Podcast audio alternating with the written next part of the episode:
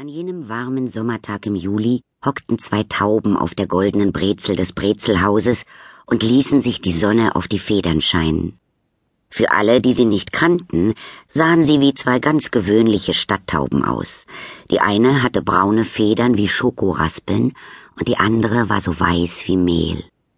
Nein, man sah den beiden wirklich nicht an, dass sie im Hinterhof des Brezelhauses gemeinsam mit der kleinen Dame schon manches Abenteuer erlebt hatten. Und nun hockten die Tauben auf dem Rand der Brezel und beobachteten durch ihre halb geschlossenen runden Taubenaugen den Mann, der den Gehweg fegte.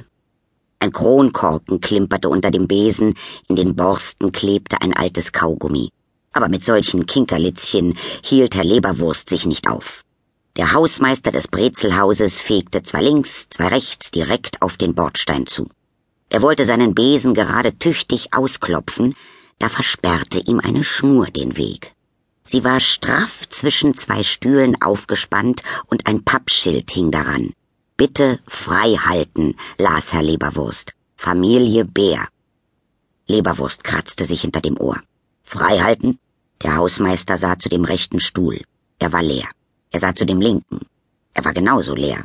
Herr Leberwurst schüttelte den Kopf. Unverantwortlich, knurrte er. Lassen Ihre Stühle hier einfach unbewacht stehen.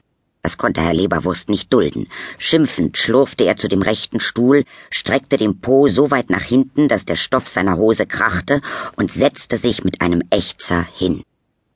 Während Herr Leberwurst vor dem Brezelhaus die Stühle bewachte, läutete in Lillys Klassenzimmer wie jeden Tag um eins die Schulglocke.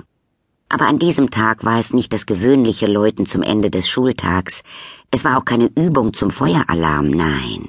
An diesem Tag war es ein ganz besonderes Läuten, das die Mädchen und Jungen der Klasse 3D von ihren Stühlen springen ließ, als hätten sie allesamt Sprungfedern unter den Füßen.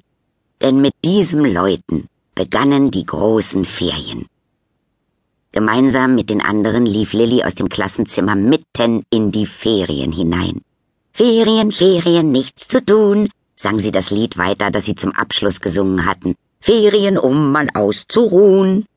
Schon morgen wollte sie mit der kleinen Dame und Chaka, dem tausendjährigen Chamäleon, mit Mama und Papa, mit Karlchen und Jakob auf große Reise gehen. Auf Salafari, wie die kleine Dame sagte.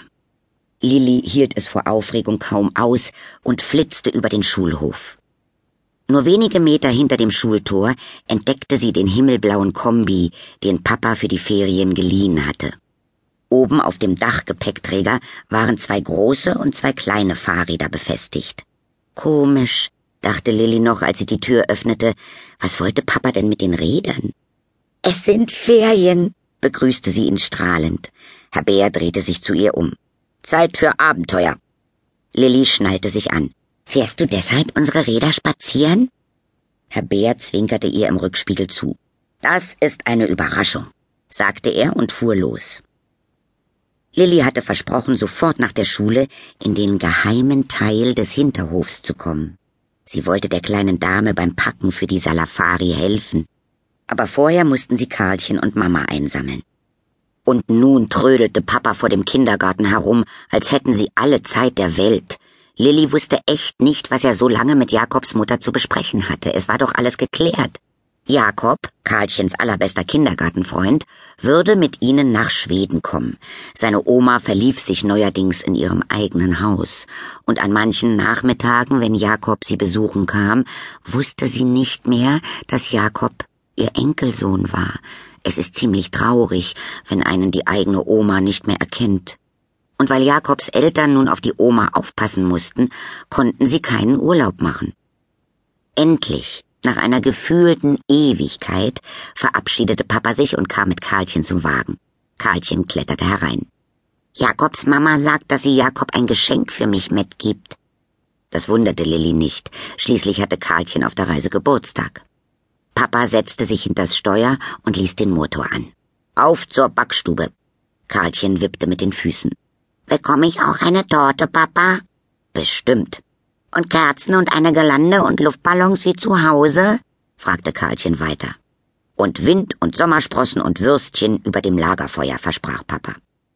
Ich hätte auch gerne in den Ferien Geburtstag, seufzte Lilli.